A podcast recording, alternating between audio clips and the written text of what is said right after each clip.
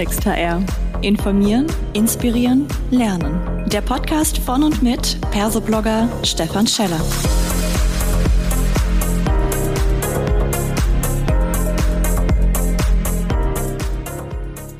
Hallo und herzlich willkommen zu einer weiteren Ausgabe von Klartext HR. Heute habe ich mir den Moritz Mann hier mit ans Mikrofon geholt und wir sprechen beide zum Thema Führung bedeutet Empowerment und nicht Entscheidungen treffen. Hallo lieber Moritz, schön, dass du da bist. Magst du dich unser HörerInnen gerne bitte mal kurz selbst noch vorstellen? Hallo Stefan, schönen guten Morgen, freue mich bei dir zu sein. Ähm, mein Name ist Moritz, ich bin Gründer und Geschäftsführer des Unternehmens Protofy. Ähm, wir sind eine Digitalagentur, entwickeln jegliche Art digitaler Produkte, ähm, gründen auch das eine oder andere Nehmen, Unternehmen aus aus äh, unserem Konstrukt heraus. Ähm, heißt, bin seit vielen Jahren unternehmerisch unterwegs und damit eng involviert in der Führung äh, von Unternehmen, von Menschen. Äh, und deshalb freue ich mich, heute hier zu sein.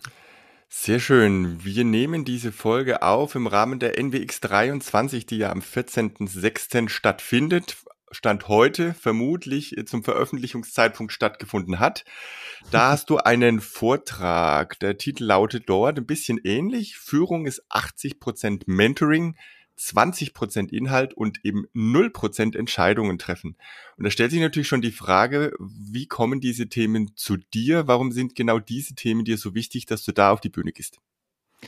Das entstammt aus einer ganz persönlichen Erfahrung von mir in meinem Werdegang, ähm, auch in meinem Unternehmen, ähm, weil wir so wie wahrscheinlich jedes Startup äh, in den ersten Jahren so gewachsen sind, dass sich sehr, sehr viel um äh, mich als Person herum orientiert hat. Ich ein ganz zentraler ähm, eine ganz zentrale Rolle gespielt habe, was mir natürlich wichtig war, was aber auch ähm, so seine Konsequenzen auf unsere Leistungsfähigkeit als Unternehmen hatte, weil ich mit anwachsender Größe ähm, irgendwann das Bottleneck im Unternehmen wurde, äh, mhm. äh, weil viele Entscheidungen, eigentlich alle Entscheidungen irgendwie in irgendeiner Form über meinen Tisch gewandert sind. Ähm, nicht zwingend, weil das notwendig gewesen wäre, ähm, aber weil wir eben als Unternehmen so eingestellt waren. Und ähm, das hat dazu geführt, dass hier das Limit war, in dem wie Protofile sich weiterentwickeln konnte, wie, wie wir wachsen konnten.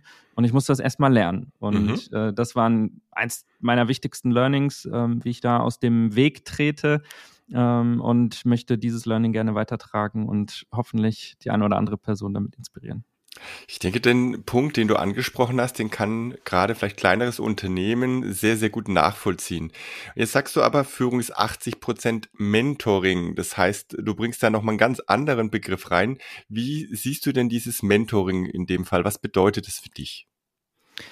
Ich möchte als Mentor meinen Teammitgliedern beiseite stehen, möchte aber, dass sie in der Verantwortung sind. Und ich glaube, das ist der entscheidende Punkt dabei, dass ich mich als GründerInnen, als GeschäftsführerInnen nicht ins Zentrum stelle und sage, ich bin in der Verantwortung, mhm. äh, sondern mein Team äh, und die Menschen, die ich für bestimmte Aufgaben eingestellt habe, sind in der Verantwortung. Mhm. Ähm, und das ist ein ganz interessanter Perspektivenwechsel, weil dann kann ich herauszoomen und kann den Menschen, mit denen ich arbeite, beiseite stehen, ähm, kann sie bei Entscheidungen unterstützen, kann ähm, mich beratschlagen, kann helfen, Blockaden zu lösen. Ähm, und ich habe in dieser Phase oder in dieser Veränderung festgestellt, dass das unheimlich viel Kraft freigesetzt hat im Unternehmen, weil mhm. eben die Menschen äh, plötzlich ganz anders agieren, äh, viel mehr in der Verantwortung sind und ähm, ich mich auch besser skalieren kann im Unternehmen. Ja, wir, wir kennen das ja aus den agilen Teams, auch das Thema Selbstorganisation. Und es gibt ja eine große Strömung, die den, die Führungskraft letztendlich als Coach bezeichnen. Also ist ja nochmal ein ähnlicher Begriff. Siehst ja. du da nochmal einen Unterschied oder ist das im Prinzip das Gleiche, was du meinst? Also eine Person, die Rahmenbedingungen für Selbstorganisation schafft? Ähm, ich verwende gerne nicht das Wort Coach dafür, weil ähm, der Begriff Coaching in meinen. Augen ist ein, einer, der sehr breit gestreut ist und äh, der an vielem dran steht. Ähm, und ich finde eigentlich die Perspektive Mentoring beschreibt etwas schöner, äh, wie ich nebendran stehe, wie ich ähm, mich beratschlagen kann, wie ich auch, das möchte ich auch, Erfahrungen weitergeben kann. Mhm. Ähm, und das ist zum Beispiel etwas, was ein, ein Coach ja nicht macht. Ne? Ein Coach ähm, hilft dir, die richtigen Fragen zu stellen, zu reflektieren. Ähm, und da finde ich die Nuance zum Mentoring etwas passender. Mhm. 20 Prozent inhaltliche Arbeit. Das ist jetzt für viele, die eventuell als Führungskraft sehr stark auch noch, ich nenne es jetzt mal bewusst, Micromanagement betreiben, wahrscheinlich erstmal der Horror. So nach dem Motto, ich muss jetzt 80 Prozent loslassen, äh, was inhaltliche Arbeit angeht. Geht es dann so ein bisschen in die Richtung, ja, eigentlich ist die, die General Management Kompetenz, hat man es, glaube ich, früher mal genannt, eigentlich viel wichtiger. Will heißen, du musst nicht der beste Unternehmensentwickler, die beste äh, Vertriebskraft, der beste Marketing-Experte sein oder ähnliches, sondern eigentlich sollst du Führungskraft sein, sprich General Management. Ist es so in diese Richtung gedacht? Das ist genau in die Richtung gedacht und ich glaube, es veranschaulicht sich ganz gut, wenn wir uns anschauen, welche unterschiedlichen Disziplinen gibt es im Unternehmen zu führen. Mhm. Ähm, und das sind natürlich die, äh, die so aus dem Bereich General Management, ähm, äh, da denke ich an äh, den Finanzbereich, an Buchhaltung, da denke ich an äh, Strategie im Unternehmen, da denke ich an Personal im Unternehmen. Ähm, das fällt da alles rein. Ähm, zum anderen gibt es aber ja die fachlichen Disziplinen. Ähm, bei uns ist das der Bereich Digitalstrategie, User Experience Design, Entwicklung. Und daran finde ich, äh, kann, kann man es ganz gut beschreiben, weil ähm, ich bin vom Hintergrund, äh, komme ich aus dem Bereich äh, Business, International Business studiert ähm, und keinen dieser Bereiche, die wir inhaltlich machen. Äh, ich habe mhm. aber diese Rollen, ähm, zum Beispiel UX-Design, habe ich in den frühen Jahren des Unternehmens selbst mal angenommen.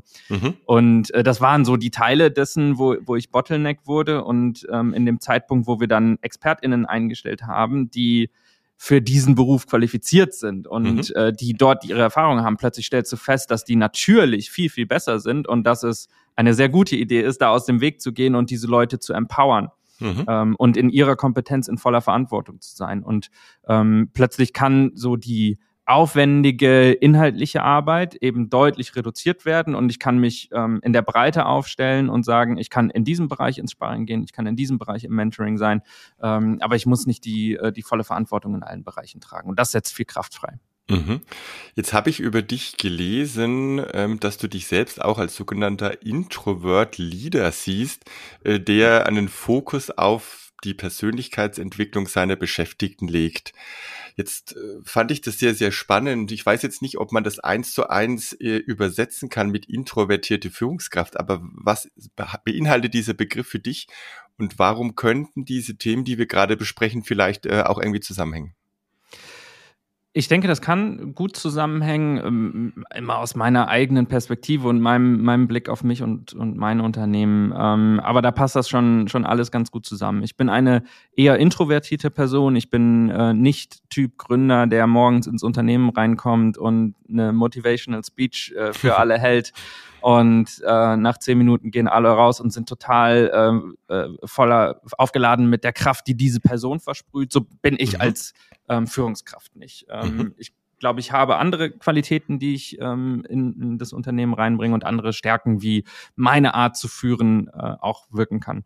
Und tatsächlich korrespondiert das auch ganz gut damit, dass ich aus der inhaltlichen Arbeit ähm, versuche zurückzutreten und ähm, eher im in Einzelgesprächen, in Gruppengesprächen ähm, auf der Frage, wie können wir uns als Gruppe weiterentwickeln, wie kannst du dich als Person weiterentwickeln, dort versuche zu wirken und ähm, äh, wie gesagt, in meinen Augen äh, der Weg, mehr zu skalieren und mehr Wirkung zu, äh, zu entfalten. Mhm. Ähm, auch so aus meiner Sicht, dass äh, diese Motivational Speech am Morgen, ähm, ich weiß gar nicht, ob es die gibt in der Realität, aber es ist immer so das Bild, mhm. was ich mir vorstelle, ja. dass, dass die Kraft, die da entsteht, vielleicht auch verpufft und weniger, äh, weniger nachhaltig ist, als den Menschen wirklich ähm, Kraft zu geben für die Weiterentwicklung.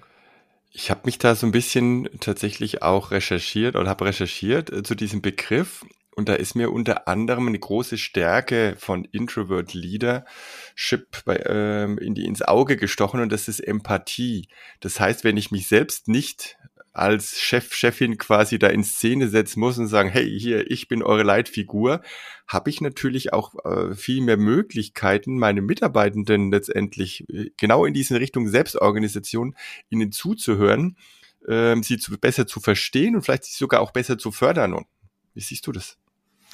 Stimme ich absolut zu. Ich ähm, empfinde Empathie als eine der wichtigsten Fähigkeiten von Führungskräften, weil es hilft, äh, sich in die Position hineinzuversetzen, in die Situation hineinzuversetzen, in der mein Gegenüber sich gerade befindet. Mhm. Ähm, das gilt für unsere inhaltliche Arbeit auch mit unseren Kundinnen, gilt aber auch genau in der, äh, in der Personalführung und äh, in der Mentorship, wovon mhm. ich spreche.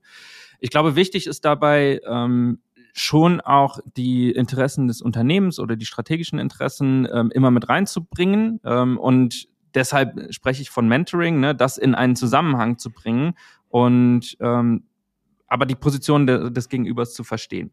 Mhm. Und äh, ich denke, das ist, das ist der kraftvolle Moment dann, ja, und Empathie als ganz wichtige Eigenschaft von Führungskräften. Dadurch, dass du jetzt hier äh, bei der NWX auf der Bühne stehst, dann scheint dieses Thema ja vermutlich noch eins zu sein oder diese Haltung, die in den Unternehmen in Deutschland noch nicht ganz so angekommen ist. Wo siehst du die Unternehmenswelt Stand heute und was müsste denn passieren, damit sich in, ich nenne es jetzt mal in breiter Masse tatsächlich da was bewegt? Nun, ähm, ich, wir sind auf der Konferenz New Work Experience ähm, und ich gehe davon aus, dass wir dort eine, äh, ein Auditorium haben, das tendenziell offen ist für neue Arten zu führen. Ähm, das heißt, ich gehe davon aus, dass es auch ein Resonanzraum ist, in dem mein Thema gut, gut stattfinden kann. Mhm. Ähm, aber ich äh, setze mich gerne wie bei dir jetzt in Podcast oder schreibe darüber ähm, im Blog oder auf LinkedIn, ähm, weil ich glaube, dass ähm, in vielen Belangen deutsche Unternehmen, deutsche Führungskräfte ähm, noch nicht diesen Wandel äh, mitgehen. Ne? Alles, mhm. was wir so unter New Work verstehen. Ähm, da, ich glaube, es ist oft missverstanden mit äh, Obstschale und ähm, äh, Vier-Tage-Woche und so weiter. Ähm, ich glaube, da steckt aber viel mehr hinter, nämlich äh, neue Arten zu führen, wertschätzende Arten zu führen, partnerschaftlich führen. Ähm, da, dahinter steckt, äh, versteckt sich ein Verständnis von Sinn äh, der, der eigenen Arbeit, etc. Ähm, und äh, weil ich glaube, dass wir das in der Breite in äh, Unternehmen in Deutschland noch nicht äh, so weit verstanden haben, wirklich gerne an dieser, an dieser Bewegung mit und teile gerne mein Beispiel ähm, in der Hoffnung, dass es äh, vielleicht die eine oder andere Person mitnehmen kann. Mhm. Jetzt haben wir als HörerInnen natürlich vor allem HR-Menschen äh, da draußen sitzen. Jetzt wäre umgekehrt die Frage, was wäre denn deine Erwartungshaltung an HR in diesem Prozess, um dorthin zu kommen, Führung oder Leadership neu zu definieren? Ich glaube, wenn wir daran, darüber nachdenken, wie kann Veränderung wirklich stattfinden, dann muss die von oben in Anführungszeichen verstanden werden und gelebt werden und auch vorgelebt werden. Das heißt, ähm, die Personen, die an entscheidenden Stellen im Unternehmen sitzen, müssen dieses Umdenken mitnehmen. Ähm, und äh, sonst, sonst hast du äh, eine unauthentische, eine unauthentische Veränderung oder ein, ähm, ja, ein, ein Missstand gar in dem, wie das Unternehmen operativ läuft und wie vielleicht die Führungskräfte es sich noch, äh, noch vorstellen. Heißt, wir müssen also diesen Mindset-Change äh, ganz oben im Unternehmen umsetzen. Und ich glaube, dass HR darauf einwirken kann und so eine Art ähm, Lobby für, äh, für die Weiterentwicklung von Kultur sein sollte. Ähm, bei uns im Unternehmen ist ähm, tatsächlich der Bereich HR, wir nennen das People Management, aber auch eng verheiratet mit, äh, mit dem Thema Kultur. Ähm, weil ich das ganz entscheidend ähm, gemeinsam sehe. Ne? Es geht darum, wie Menschen arbeiten und in welchem Umfeld äh, Menschen arbeiten. Ähm, und diese Rolle kann positiv darauf einwirken, dass das etablierte äh, neu gedacht wird, sich weiterentwickelt und äh, wir da positive Wirkung haben. Mhm. Aber müsste nicht HR letztendlich erstmal das ganze Thema Karriereverständnis vielleicht auch bei sich verändern? Stand heute machen wir ja oftmals die Menschen zu Führungskräften, die besonders herausragend als Person in einer fachlichen Richtung gewirkt haben und äh, nach, nach der beste Vertriebsmensch wird äh, Vertriebsleitung und äh, die beste Marketingfrau wird Marketingleitung oder ähnliches. Wäre das nicht ein direkter Ansatzpunkt, weil bei den Menschen, du hast es jetzt Mindset Change genannt, das halte ich immer für eine extrem schwierige Geschichte, äh, dass Menschen, die quasi mit einer gewissen Haltung in so eine Führungsrolle reingehen, jetzt plötzlich loslassen sollen von der Führung, sagt, nee, nee, du sollst eigentlich gar keine Entscheidung mehr treffen, dass es deutlich schwieriger ist, vielleicht als die richtigen Menschen schon im Unternehmen in diese Führungsrolle reinzubringen. Was denkst du? Ich denke darüber, dass die fachliche Expertise etwas anderes ist als die Führungsexpertise. Ähm, und du hattest es so, so schön gesagt, die beste Vertriebsperson wird irgendwann äh, die Vertriebsleitung. Ähm, das ist vielleicht gar nicht der Weg, der, der immer so entscheidend ist. Und ähm, da sehen wir den Karriereaufstieg häufig so sehr eindimensional. Ne? Was ist Karriereaufstieg? Das ist, plötzlich habe ich Menschen unter mir, plötzlich habe ich Entscheidungsverantwortung, Budgetverantwortung oder was auch immer. Ähm, und häufig kommt es dazu, dass die Menschen dann gar nicht mehr so stark in ihrer Wirkung sind, weil sie äh, nur noch anfangen, zu, Menschen zu managen oder Prozesse zu managen und dafür eigentlich gar nicht ausgebildet sind oder gar nicht, vielleicht auch gar nicht da sein möchten, weil Richtig. sie eben die, äh, die krassesten Sales, äh, Salesmenschen sind. Ne? Mhm. Und ich glaube, dieses, dieses Verständnis, wie funktioniert Karriere und welche Möglichkeiten gibt es, trotzdem zu wachsen und ähm, auch Karriereschritte zu machen, aber in der fachlichen Tiefe. Äh, ich glaube, das ist etwas, wo, äh, um auf die Frage zurückzukommen, HR auch darauf einwirken kann. Auch das ist, glaube ich, eine Veränderung, die, äh, die mitkommen darf. Sehr schön. Ich denke, die Botschaft ist klar. Äh, es muss ein Umdenken stattfinden. Wir haben heute einen Impuls gesetzt und ich freue mich, lieber Moritz, dass du heute mein Gast warst. Sag ganz, ganz herzlichen Dank. Ich danke dir vielmals, Stefan. Das war eine weitere Folge Klartext HR. Informieren, inspirieren, lernen. Der Podcast von und mit Persoblogger Stefan Scheller.